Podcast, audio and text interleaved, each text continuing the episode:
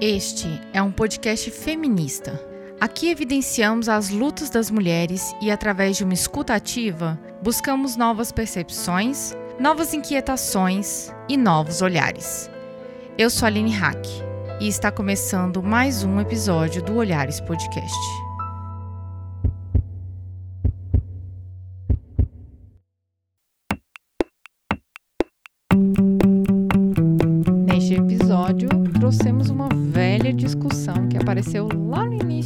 Podcast. Dentro de uma linha mais acadêmica, resgatamos e contextualizamos o gênero.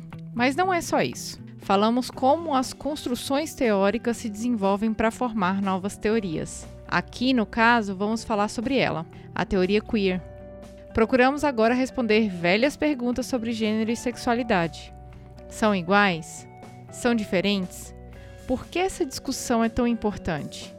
E no que esses pontos disputam academicamente e politicamente? Para isso, chamamos alguém que nos inspira muito a pensar sobre isso. Por favor, se apresente. Maíra Moreira, canalista, escritora, feminista e autora do livro O Feminismo é Feminino? A Inexistência da Mulher e a Subversão da Identidade. E juntas começamos mais um Olhares Podcast.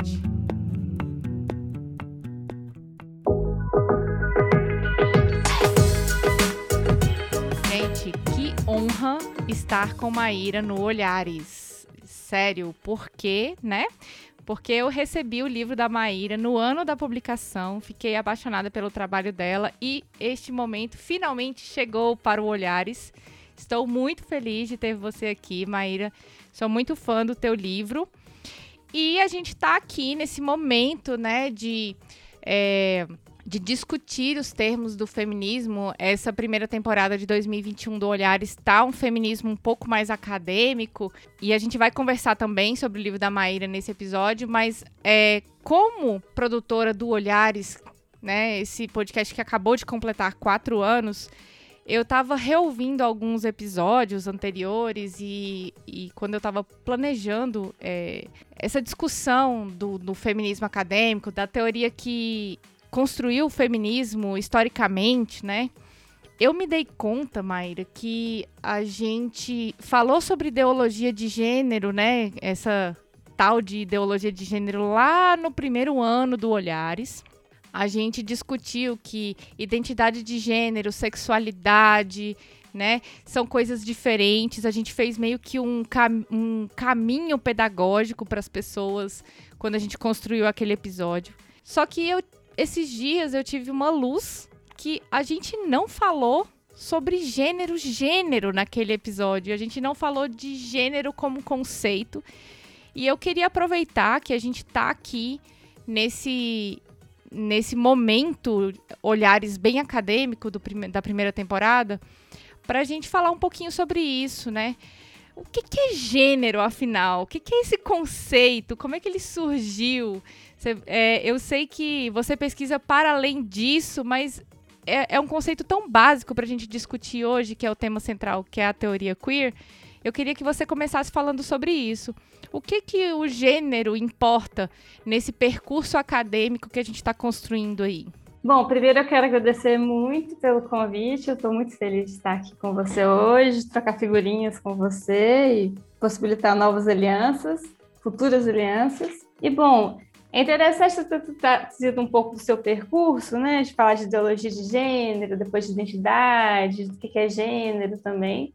Porque, bom, ideológico mesmo é a gente acreditar que existe algum tipo de natureza humana, alguma base ontológica de diferenciação dos, dos corpos, dos sujeitos, como se a gente tivesse que necessariamente viver numa sociedade onde existam sempre homens e mulheres e existam sempre certas reproduções do que é o feminino e do que é o masculino, né?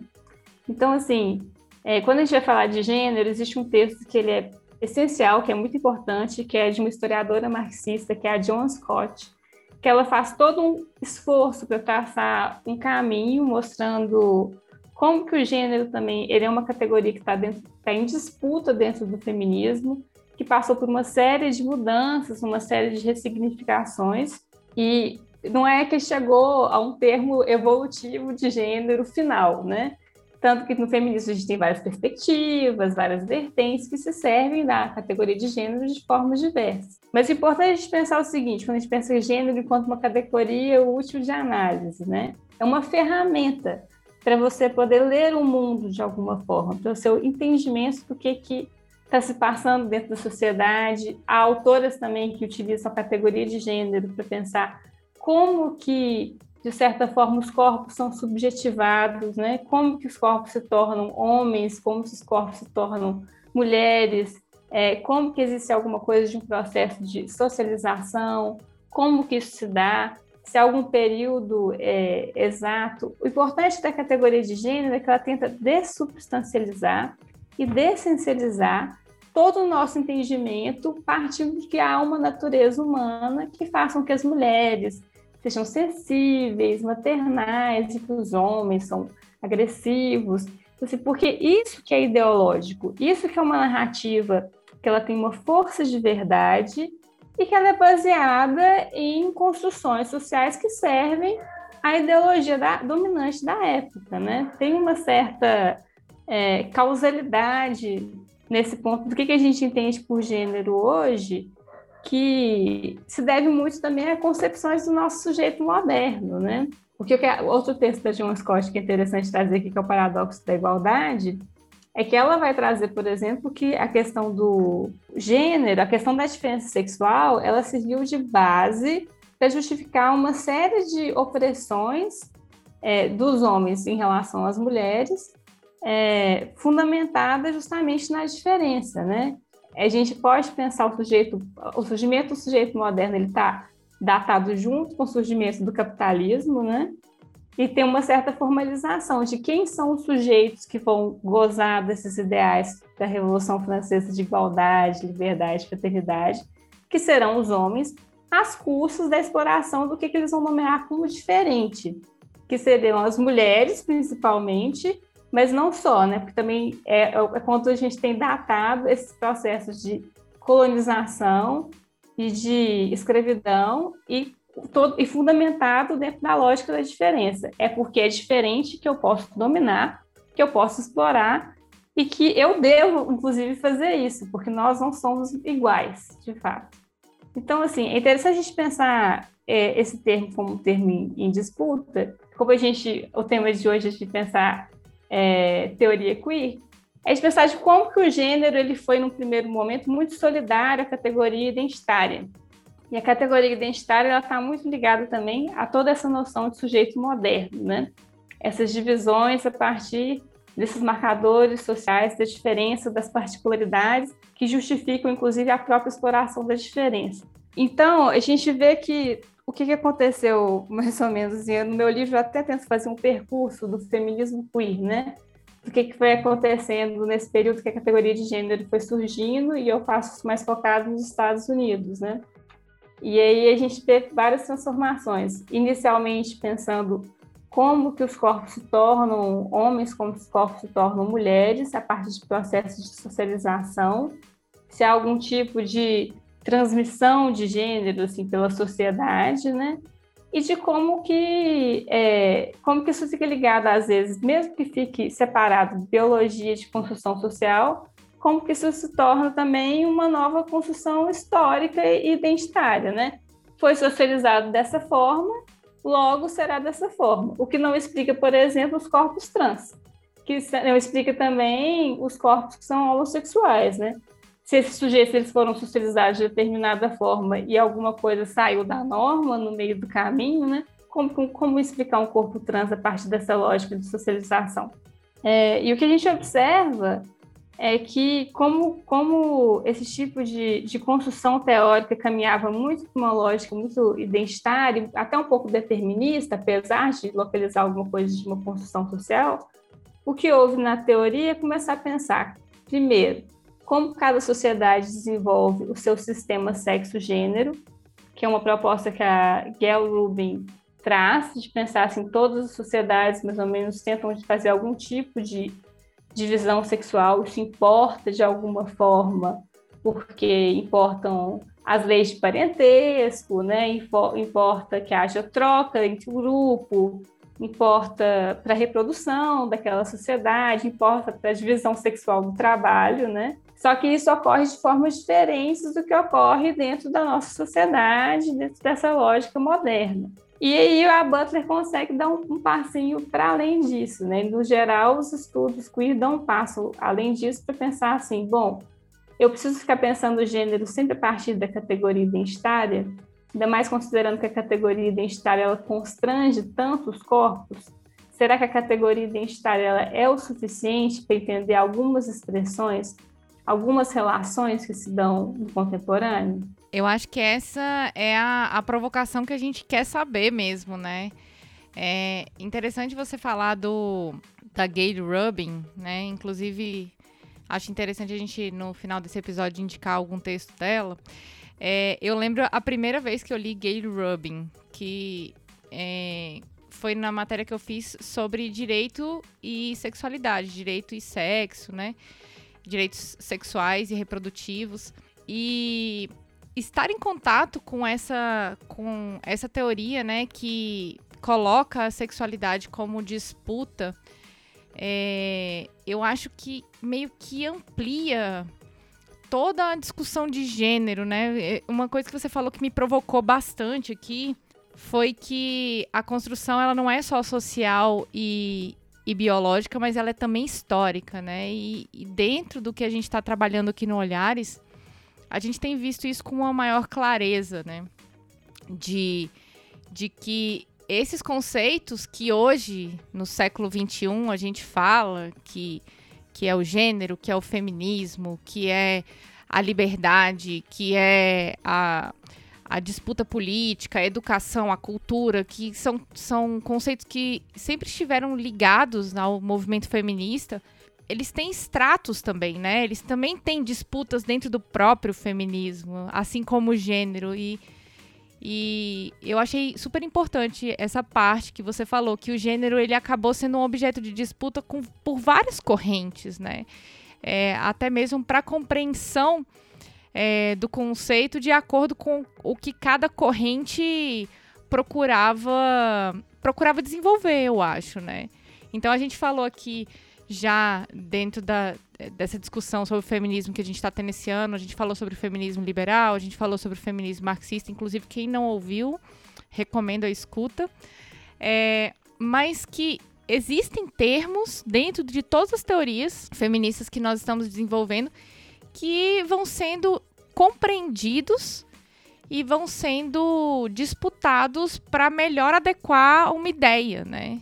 E foi é, é por isso que, que que a Butler é tão indicada, ela é tão conceituada. Você acha que foi a Butler que trouxe uma, uma visão mais ampla é, dessa, dessa discussão? Por que, que ela é tão importante, por exemplo? Eu acho muito interessante você colocar isso. Por que, que a Butler é tão importante, né? Porque realmente a gente tem vários teóricos muito importantes, muito brilhantes dentro, dentro da teoria feminista no geral, não só dentro da, teoria queer, né? Agora, a Butler, ela tem, é, ela tem o mérito de desenvolver o gênero não só como uma categoria útil de análise, não é só um método, um instrumento para ler o mundo, ela tem também uma teoria dos sujeitos do reconhecimento, ela pensa como que de certa forma, todas essas normas de gênero elas são encarnadas pelos corpos. Como que os corpos se aderem a essas normas? Como que não é simplesmente uma desconstrução pedagógica que é capaz de fazer com que as mulheres não performem mais a feminilidade nem a masculinidade? E ela tem um entendimento brilhante sobre questões relativas ao patriarcado, porque ela vai falar, tipo assim, bom, o patriarcado é um mito, né? Um mito é um relato não autorizado do espectador que não estava lá, né? Então, tipo assim, tem uma força estruturante, mas isso, na verdade, nunca aconteceu. Isso se reproduz por ter essa força de verdade, né? Então, ela começa a fazer vários questionamentos, inclusive os questionamentos em termos de biologia, de como, que, como se isso fosse dado, como se isso fosse completamente natural é, como se fosse um problema moral também, as mulheres encarnarem alguns símbolos de feminilidade, não é sobre isso. E ela tem uma teoria muito sofisticada de ação política. Ela não tem uma teoria de massa, né? Ela não faz uma proposta tipo de manual de bolo, né? Eu acho muito interessante assim que é, as pessoas leram o problema de gênero e saíram super frustradas, porque saíram aquela coisa tipo assim, ah, e agora, o que, que eu faço? Como que eu vou fazer? Inclusive, eu queria acrescentar aqui que eu li Problemas de Gênero e eu achei uma leitura tão difícil. É, é esse tipo de, de, de retorno você encontra também das pessoas que, que leem é, Butler pela primeira vez. Eu acho Butler uma, uma leitura muito difícil e, e sim de fato, o, a, a, leitura de autoras feministas, né? Eu acho que quando a gente vai ler, a gente vai sempre a, é, em busca de algo, né? E quando a gente vê lá problemas de gênero, a gente, a gente busca, né? Um, uma, vamos dizer assim, uma solução interna, né? Dentro dessa, dessa, dessa discussão de gênero que a gente está fazendo na nossa cabeça. E, de fato, às vezes pode parecer frustrante, né?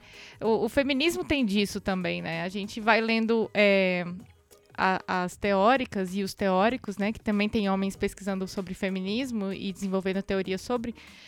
E, e existem, eu acho que existem é, dois caminhos dentro dessa, desse percurso de compreensão do que é o feminismo, do que são as lutas das mulheres, né? Porque tem gente que não entende feminismo como luta das mulheres e vice-versa, é, ou entende luta das mulheres, mas que não necessariamente isso vai ser atribuído a um conceito de feminismo, entende o feminismo como um conceito limitado, eurocêntrico, e existe também uma disputa sobre o próprio termo, mas que é, ou elas encontram alguma coisa ali e tudo faz sentido, ou elas simplesmente se decepcionam porque nada daquilo faz sentido. E eu acho que isso acontece muito quando a gente lê Butler.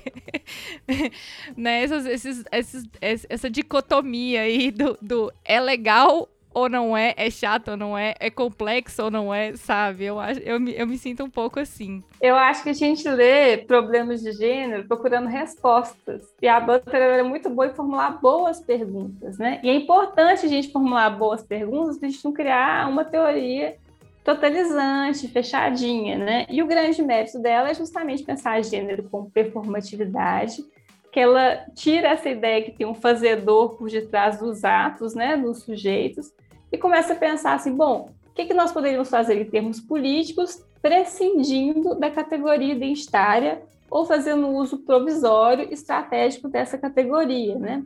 E isso é importante, inclusive, para a gente romper com essa ideia de sujeito moderno que tanto serve ao capitalismo.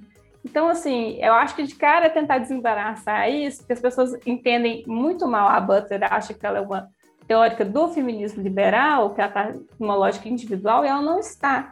Ela está pensando, sim, em ação política coletiva, e ela está pensando também, tipo assim, outras formas de se entender o sujeito, entendendo que o modo que a gente entende o sujeito, a partir da diferença sexual, a partir dos marcadores sociais, a partir da identidade, serve à lógica contratual capitalista. Então, a gente precisa também desembaraçar o sujeito desse tipo de lógica identitária. É porque ela tem uma teoria tão refinada que ela é muito importante para a teoria queer, mas ela certamente não é a única teórica, nem a única que a gente deve ler, né? E antes de você continuar, Maíra, é, então a gente fecha o primeiro bloco já, porque a gente já, já elaborou aqui alguns elementos, já desenvolveu alguns conceitos aqui para a gente entender de fato o assunto principal desse episódio, que é a teoria queer. Vamos para o próximo bloco.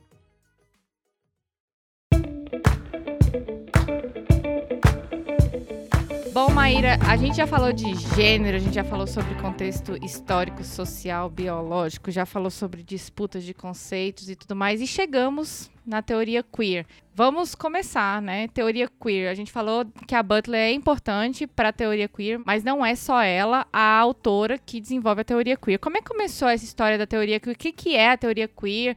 Ela começou a partir de algum movimento político ou foi dentro de um movimento político também é, acadêmico? Como é que é?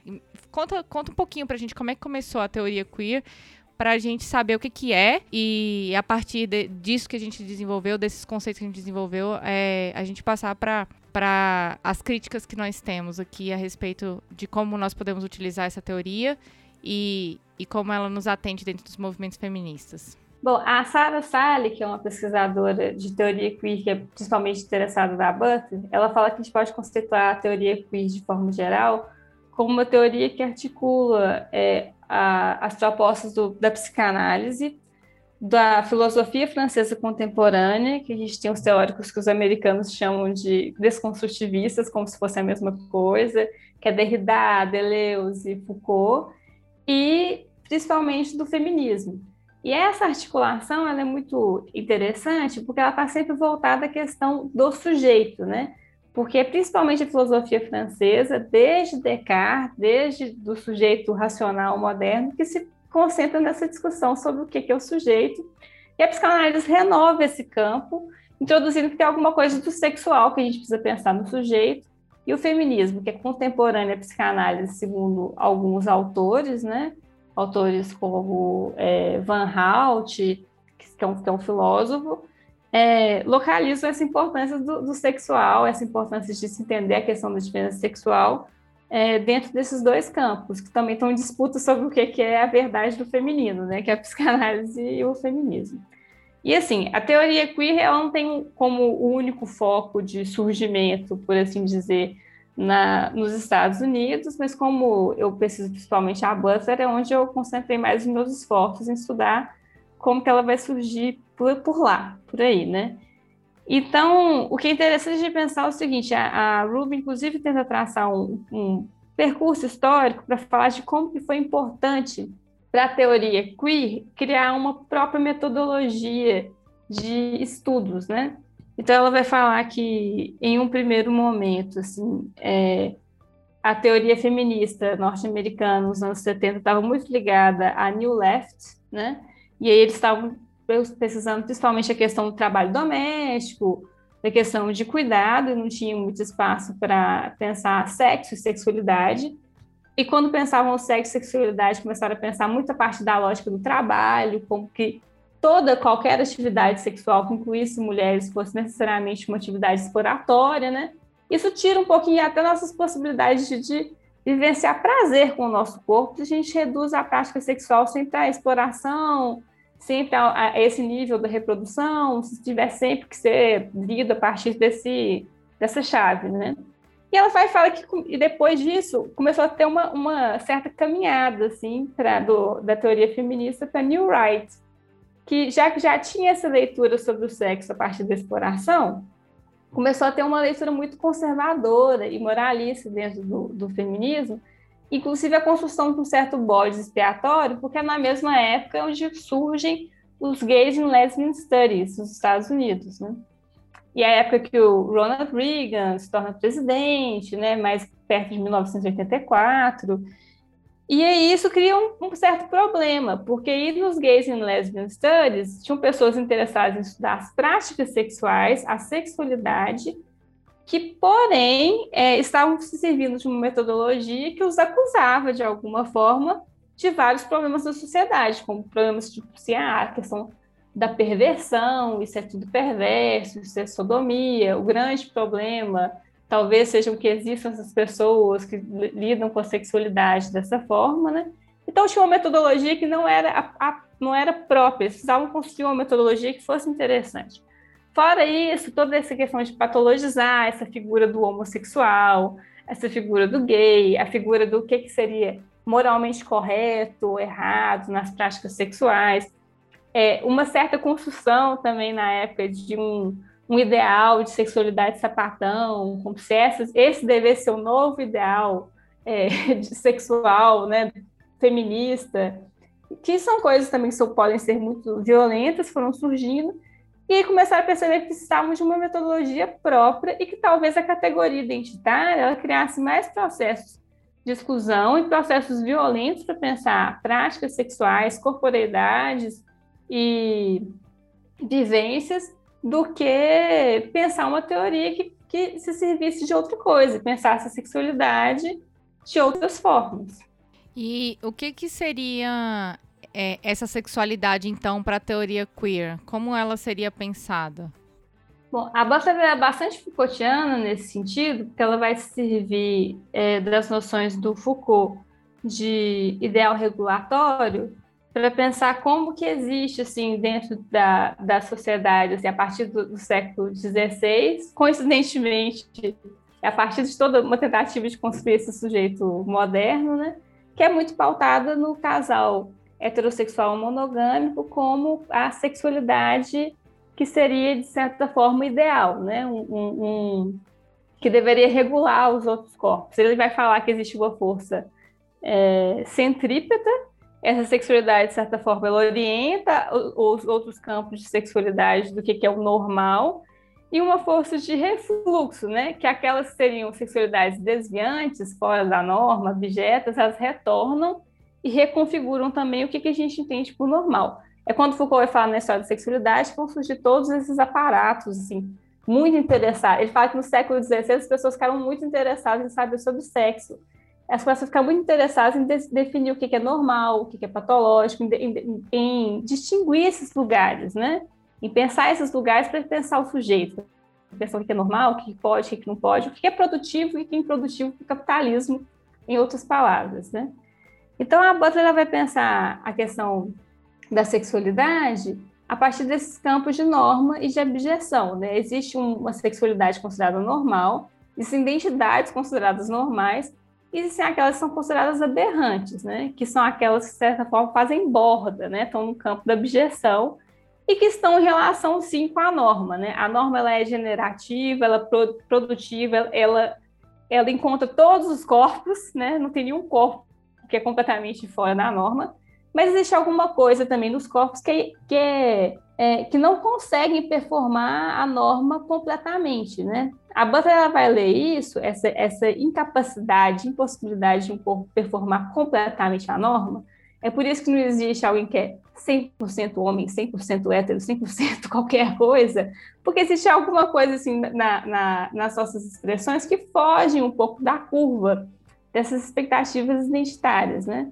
Então a Butler vai pensar é, que isso é, é feito, inclusive, do poder, que o poder ele é falho, isso é um efeito discursivo também, porque toda vez que a gente performa um gênero, a gente também produz fissuras, rupturas, releituras, né? Mas ela não fica é, limitada a esse paradigma individual dos corpos do sujeito.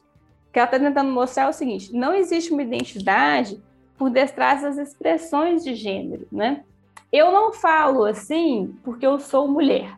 Agora, vocês me nomeiam como mulher porque existe toda uma normatividade social que me fala o que quer ser mulher, e eu vou incorporando, por isso que a psicanálise é importante.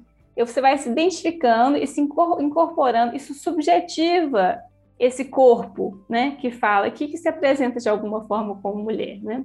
No meu livro eu até tento dar um exemplo, que assim, que para a sociedade, de forma geral, a gente tem, tem esse paradigma super machista, assim, de que as mulheres dirigem mal. Então, toda vez que uma mulher, um sujeito que a gente heterodesigna como mulher, dirige mal, esse sujeito está tanto performando é, esse, esse ideal de feminilidade, quanto reforçando ele, né?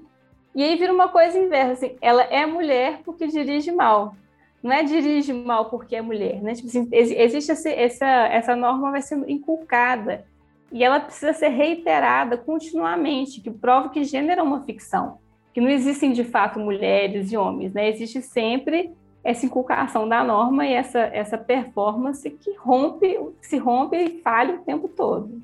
Teve duas coisas que você falou que me chamaram muita atenção, que um foi sobre a, a performatividade do gênero, né?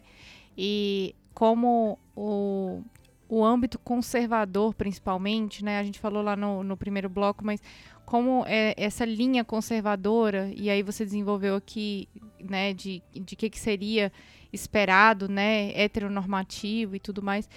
É, a partir dessas discussões de sexualidade, o tanto que isso assusta, né, essa, esse grupo conservador, né? Acho que é por isso que quando a Butler veio no Brasil, por exemplo, é, existiu é, essa, essa, essa resistência, né, desses grupos ao ponto até de, né, dela ser atacada é, fisicamente. Para quem não sabe, é só procurar na internet. A, a Butler foi, é, foi verbalmente atacada e até mesmo, enfim, teve que ser protegida ali por pessoas que estavam acompanhando ela no aeroporto, por pessoas conservadoras. E uma coisa também que eu fiquei pensando, Maíra, foi é, que a partir desse medo, né, e dessa suposta ideologia que a gente comentou no primeiro bloco, o medo que é, é esses grupos têm de crianças e adolescentes é, descobrirem sobre a sua sexualidade, né? E aí a gente está falando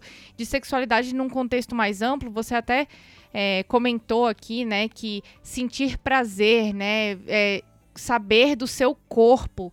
E eu acrescentaria aqui, como uma boa advogada que sou, é, a noção de consentimento, né? Que isso está ligado à esfera sexual da pessoa, né? Do corpo da pessoa, né? E é interessante a gente trazer isso a, a, a essa discussão que a gente está fazendo, porque a partir do momento que se proíbe nas escolas essa discussão sobre sexualidade, é, você proíbe também a discussão sobre consentimento. Então, crianças que são a maior parte das vítimas de violência sexual, que acontecem na sua grande parte dentro das suas próprias casas com pessoas da sua família ou ou da relação íntima com a família, né? Amigos, tios, é, enfim, pessoas que estão ali próximo, né? Que tem contato com aquela família, vizinhos. Essas crianças não sabem que, o que está acontecendo com elas. Elas não sabem, elas não, não, não foi desenvolvido com elas conceitos como consentimento que está diretamente ligado ao corpo e está diretamente ligado à sexualidade, né? É, é, é uma discussão muito delicada. Eu sei que isso aqui, isso aqui dá um episódio inteiro, inclusive eu tenho a intenção de falar sobre isso em um episódio sobre direitos sexuais e reprodutivos para crianças e adolescentes. Eu, já fica aqui a minha promessa. Mas é, a partir da sua fala eu já consegui perceber muito disso, né? Inclusive é, desse medo, né, da, de, dessas crianças descobrirem o que é sexual, o que é sexualidade, é, fora das performatividades sociais e históricas. E isso a, assusta muito, né, os pais, né, que vivem dentro desse conceito heteronormativo, né, da família brasileira, vamos assim dizer. E não só da brasileira, claro, né? Mas o ideal de família brasileira a gente está falando aqui no Brasil, mas a gente sabe que esse discurso é muito alimentado. Não, e é muito interessante trazer um pouco da pauta conservadora, porque é outra coisa que a Gail Rubin traz, né? Que ela fala que existe um certo pânico moral em relação à sexualidade, né? E assim, a Butler fala essa aposta de que produz fissuras na inteligibilidade dos corpos, tem a ver com o poder e o discurso. Agora, a aposta que a gente faz na psicanálise é que é algo que é próprio do sexual que é incapaz de, de se submeter totalmente ao domínio da norma, né? Até porque, tipo assim, na psicanálise a gente entende que, assim, a gente não consegue desejar exatamente alguma coisa porque, ah, isso aqui é bom, isso aqui é bonito. Tipo, se tudo está no campo dos fetiches e que o Freud vai falar da sexualidade, é, tem algo de patológico na sexualidade de todo mundo, é, é o que, de certa forma, move a gente. A gente não está movido nesse ideal normativo sexual. E você falando, eu até lembrei também de uma outra coisa. Na verdade, duas coisas. No episódio que a gente fala sobre ideologia de gênero, a gente comenta sobre essa tabela que ninguém é 100% hétero. Que, inclusive, é, a, gente, a gente linkou lá. Eu recomendo a escuta desse episódio, porque a gente fala: ninguém é 100% hétero, não adianta. Tem uma tabela de heteronormatividade para todas as pessoas.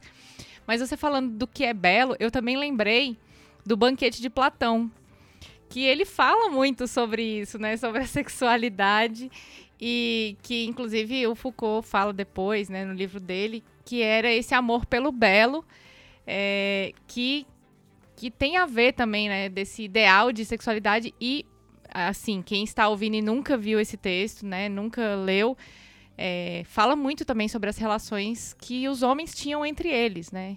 Relações amorosas, relações sexuais e tudo mais. Então, isso já é discutido desde a antiguidade, né? E a partir e, e quando é, né? Quando é que isso passou a ser, né, é, algo mais normativo? Tem a ver com esse esse lugar de dominação, com certeza, né? Ou eu tô ou, ou, ou, tem mais aí? É interessante trazer o banquete de Platão, porque o Lacan também trabalha em cima desse, desse texto, né?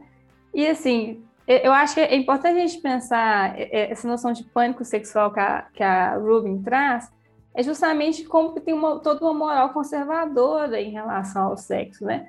O próprio Freud sabia disso, que o Freud começa a falar é, no século passado sobre sexualidade infantil. Isso foi um escândalo na época. Ele fala em 1908 que as crianças tinham algum tipo de sexualidade, tinham atividade masturbatória, tinham sonhos eróticos, tinham experimentações que fomentavam teorias sexuais da origem dos bebês. A pergunta sobre de onde vêm os bebês não é uma pergunta sobre reprodução, é uma pergunta sobre sexo. As crianças querem saber sobre sexo. Então tem uma, uma questão assim de ver assim, pô, isso, isso causa muito desconforto é, nos pais no geral, né? Causava na época e continua causando hoje em dia, mas assim existe uma certa sexualidade infantil e existe também todo um viés muito conservador que se assusta com toda a ideia de que essa sexualidade de fato exista ou que alguma coisa esteja sendo dita, colocada em relação a isso, né? como se o mecanismo de delegação fosse mais interessante do que é, procurar fazer alguma coisa a respeito. Então, assim, essa discussão mesmo sobre a questão da, da pauta de consentimento, é, ela é interessante que, se a gente ficar lendo isso numa chave, que às vezes o feminismo radical transexcludente faz sobre consentimento, a gente vai cair sempre numa ideia de que não existe consentimento, de que todo sexo entre homens e mulheres, por exemplo, é um estupro, porque a gente vive numa sociedade desigual, então não tem como as mulheres elas de fato consentirem, porque elas juridicamente não estão colocadas no mesmo lugar. Então assim, é uma leitura que interna, ela tem uma coerência interna, né? Mas é uma leitura que produz também algo que é muito desinteressante para a gente pensar em termos de relacionalidade, em termos de política. A gente fica muito engessado. Igual a gente pensar é, que gênero tem a ver com o processo de socialização e ao invés de lidar com o corpo trans, é, pensando assim, bom, esse corpo ele põe um limite na minha teoria, pensar esse corpo, fazer uma psicologização patológica desse corpo, falar que esse corpo é perverso, esse corpo ele é violento, esse corpo ameaça os meus direitos. É o que a Rubin vai falar do pânico moral, que é como se assim, que isso existe dentro das minorias às vezes, né? Que é tipo, eu estou defendendo os direitos das min da minha minoria, do meu segmento identitário, né? Eu não quero defender todas as possibilidades, como se assim, é, ah, se, casa, se os homossexuais puderem se casar, daqui a pouco a gente vai poder casar com cachorro, né? Como se tivesse tudo no mesmo patamar, como se não tivesse algum tipo de normatividade social, como se não tivesse alguma coisa tentando regular o que, que a gente considera como normal, como violento, como aceitável, como possível, então a gente vê que todo esse pânico moral está um pouquinho por detrás disso, de ficar procurando alguns bodes expiatórios, de ficar extrapolando também a ideia de que uma sociedade sem normatividade social a gente iria para o campo da barbárie, do caos. E assim, todo, toda essa questão da, da moral conservadora, ela acaba limitando o que a gente pode fazer em termos políticos. Que interessante seria se a gente pudesse ter de fato as escolas é, um ensino que mostrasse para a criança que assim, bom, esse corpo é seu, esse corpo assim, você tem que você, ele não pode ser tocado de qualquer forma, nem por qualquer pessoa, né? Algum tipo de dar algum tipo de autonomia, algum tipo de leitura do corpo da criança, que não é uma leitura que está sexualizando o corpo da criança. Esse corpo já é sexual. É interessante você falar isso que eu participei recentemente de um episódio que uma das participantes falou assim, nossa, isso me marcou demais, inclusive. Que a filha dela tinha sido desfraudada, né? Parou de usar fraldinha e aí ela começou a usar calcinha. E a partir do momento que você tira a fralda de uma criança, ela deixa de ser um bebê e passa a ser uma criança, né? E esse corpo passa a ser sexualizado. Isso me marcou tanto, é, porque a gente sabe que o corpo sexualizado ele pode ser violado, né? Não que o, o, a, o bebê também não possa, existe, tá, gente?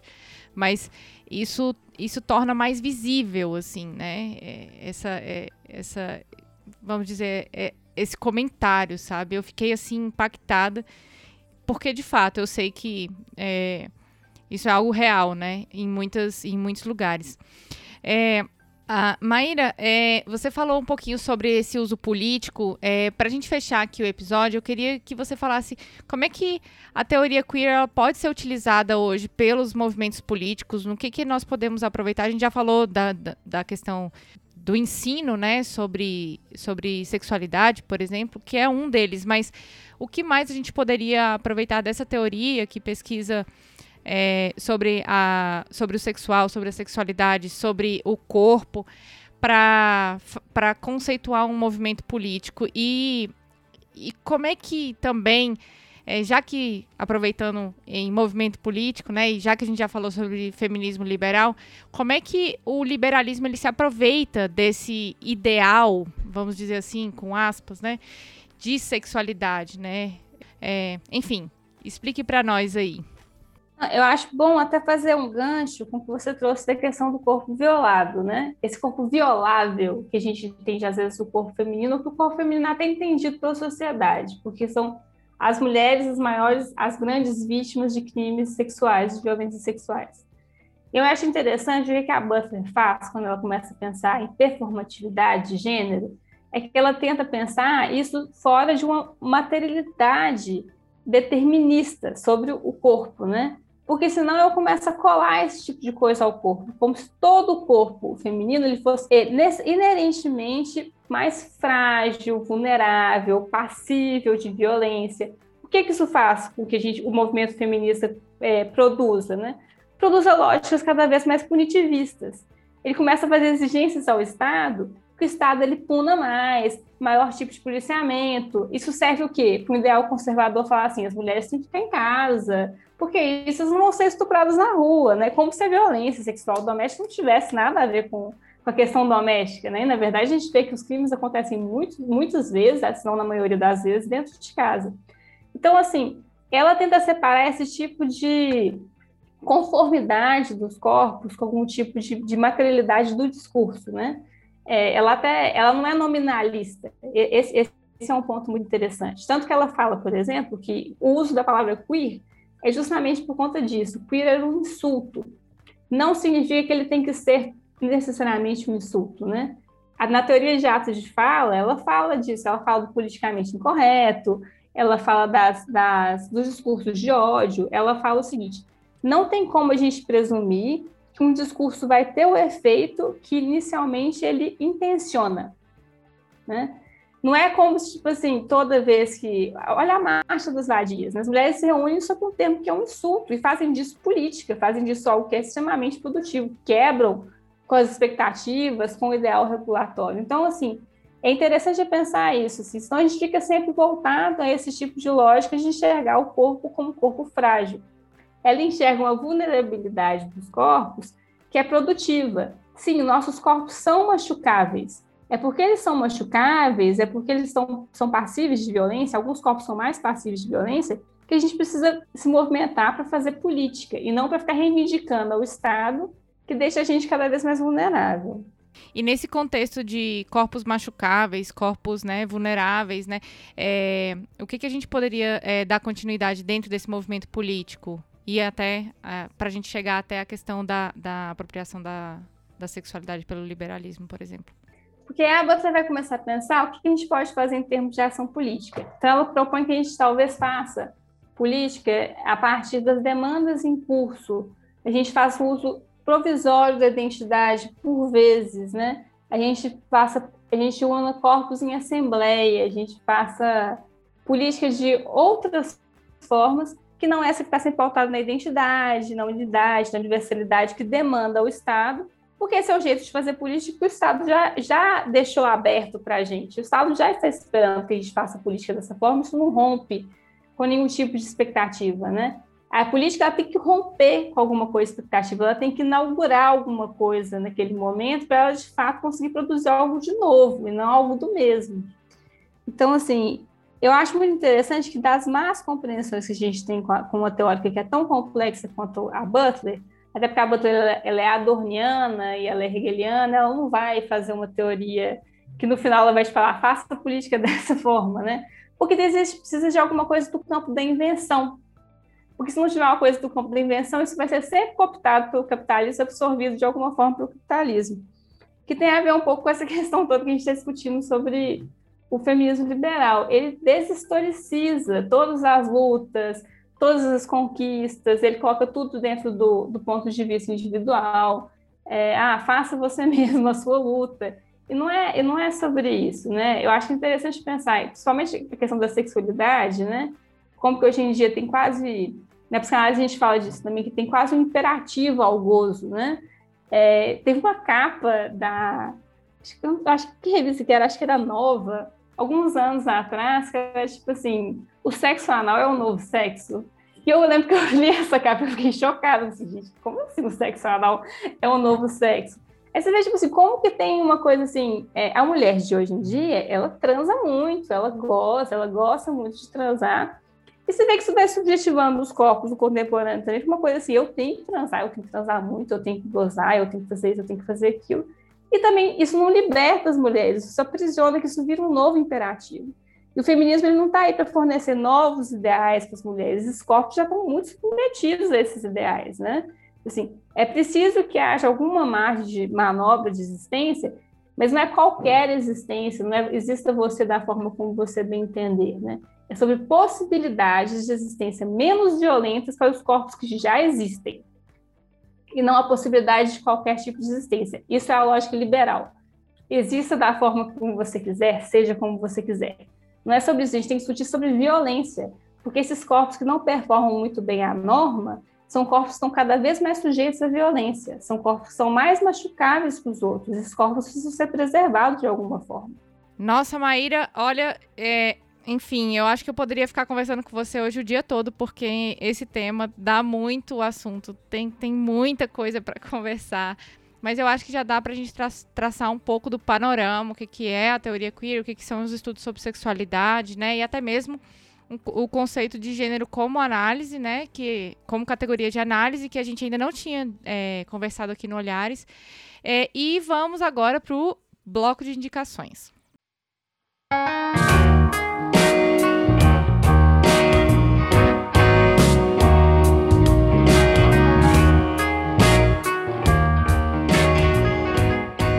Começando o nosso bloco de indicações, Maíra, a gente deu muitas referências aqui, né? A gente falou de Butler, a gente falou de Gay Rubin, a gente falou de John Scott, falou de Foucault, até do Platão a gente falou. A gente vai colocar essas referências todas aqui no, no, no post do Olhares, referências que nós citamos. E então, assim, falamos aqui do seu livro, então vamos começar, né, pelo básico. Esse é o momento do jabá, Maíra. Fala pra gente aí dos seus livros, mas também indica aí o que você quiser que tenha a ver aí com o nosso, com o nosso programa de hoje. Ó, eu vou começar falando alguns textos que eu acho que seriam assim ótimos para traçar todo um certo percurso histórico assim da questão da teoria queer. Tem uma entrevista que a Rubin cedeu para a Butler que chama Tráfico Sexual, que é maravilhosa. Tem esse texto da John Scott também, que é Gênero como Categoria Útil de Análise, que ela faz um percurso sobre a categoria de gênero. E eu vou indicar meu livro, que chama O Feminismo é Feminino? A Inexistência da Mulher e a Subversão da Identidade, que está ganhando uma segunda edição esse ano pela editora Scriptum. E vou indicar também, e vou sugerir também que vocês leiam o que, que o seu autor ou sua autora leu, porque eu acho que isso enriquece muito a sua leitura, né? Então, assim, Problemas de Gênero é um livro que é fantástico, que é incrível, mas procurem essas referências que estão sendo colocadas ali também. Procurem, procurem os filósofos da, da filosofia francesa contemporânea, né? Procurem Foucault, História da Sexualidade, dá uma olhadinha no Deleuze, que o Paul Barthes Especiado se serve muito, dê um pouco do Derrida, que a dona Haraway trabalha, lê Adorno, que é um teórico importante para Butler, que tem, tem é, questões muito importantes que ele traça, inclusive para a gente pensar o seguinte: bom, esses autores eles são homens brancos europeus, de fato, né? Mas será que eles são eurocêntricos? Isso é um ponto que é muito importante a gente, a gente pensar também, né? Eles questionam alguma coisa do sujeito moderno, eles estão trazendo esse tipo de questionamento já lá. Eles não são pessoas, eles não são mulheres, eles não são colonizados, mas eles estão trazendo esses questionamentos que nós podemos nos servir também, né? E podemos produzir o nosso próprio tipo de teoria, próprio ao nosso contexto, as nossas produções intelectuais é, de agora, né? E aí quero contar também que eu estou lançando no final do ano um novo livro que é o manifesto, que vai chamar Por uma Política do Feminino, Feminismo, é, Psicanálise e Anticapitalismo. E aí, assim que divulgar, eu entro em contato com a Aline, entro em contato com todo mundo e eu espero que vocês gostem também. Show de bola, a gente divulga sim, com certeza, né? Mais um livro de Maíra que para minha estante com certeza vai vir. É, eu também gosto de indicar aqui, eu gosto de indicar é, alguns livros também, séries, é, filmes. Eu vou indicar dois. Um já foi indicado aqui, mas eu acho que vale a pena a gente indicar de novo. Tem livro e tem série, que é o Conto da Aya. Eu acho que fala muito sobre os pontos que a gente discutiu aqui. E eu assisti recentemente uma série da Amazon que se chama Ladiáurea. Eu vou deixar aqui o trailer que também fala sobre isso, sabe? Fala sobre isso e fala sobre outras coisas também, mas fala sobre é, essa, é, é, essa, é, vamos dizer, esse embate dos homens, né? Fala sobre os incels também, que é um tema que a gente vê muito, né? Nessa, nessa questão do conservadorismo, né? É, e tudo mais. Bem, é, Maíra, queria agradecer muito a você aqui por, pelo seu tempo, por estar no Olhares. É, sou, assim, acompanho o seu trabalho aqui já, né, desde a da, do, da leitura aí do seu livro. E estou muito ansiosa agora pela, pelo seu manifesto. Muito obrigada pelo, pela sua participação aqui com a gente e por ter ensinado para a gente tantas coisas interessantes que com certeza é, fizeram mais ou menos que nem a Butler, né? A gente não deu soluções, mas criou muitas perguntas. Ah, é ótimo. Fico muito feliz de escutar isso. E eu te agradeço muito, Aline. Eu adorei. Eu adorei te conhecer, conversar com você, marcar depois um café com, com pão de queijo. Eu agradeço muito essa oportunidade de falar e de circular por aqui. E eu espero que a gente possa se rever em outras ocasiões também. Com certeza. E a gente também quer agradecer a você, ouvinte, que escutou o nosso episódio até aqui. Muito obrigada. Se você gostou do episódio, compartilhe ele nas redes. Com certeza vai ter alguém que vai querer saber um pouco mais sobre a teoria queer.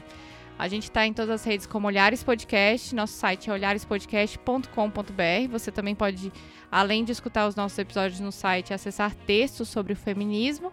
Nosso podcast é quinzenal, às quintas-feiras. Acesse o nosso site, assine o nosso feed e vem ver o mundo de um jeito diferente. Olhares Podcast. Só de ouvir, dá para ver que é diferente. Créditos. Esse podcast foi produzido pela Caleidoscópio Digital Curadoria, Pesquisa e Pauta, Aline Hack. Edição e mixagem, Marconde Saraiva. Identidade sonora, Montana Estúdio.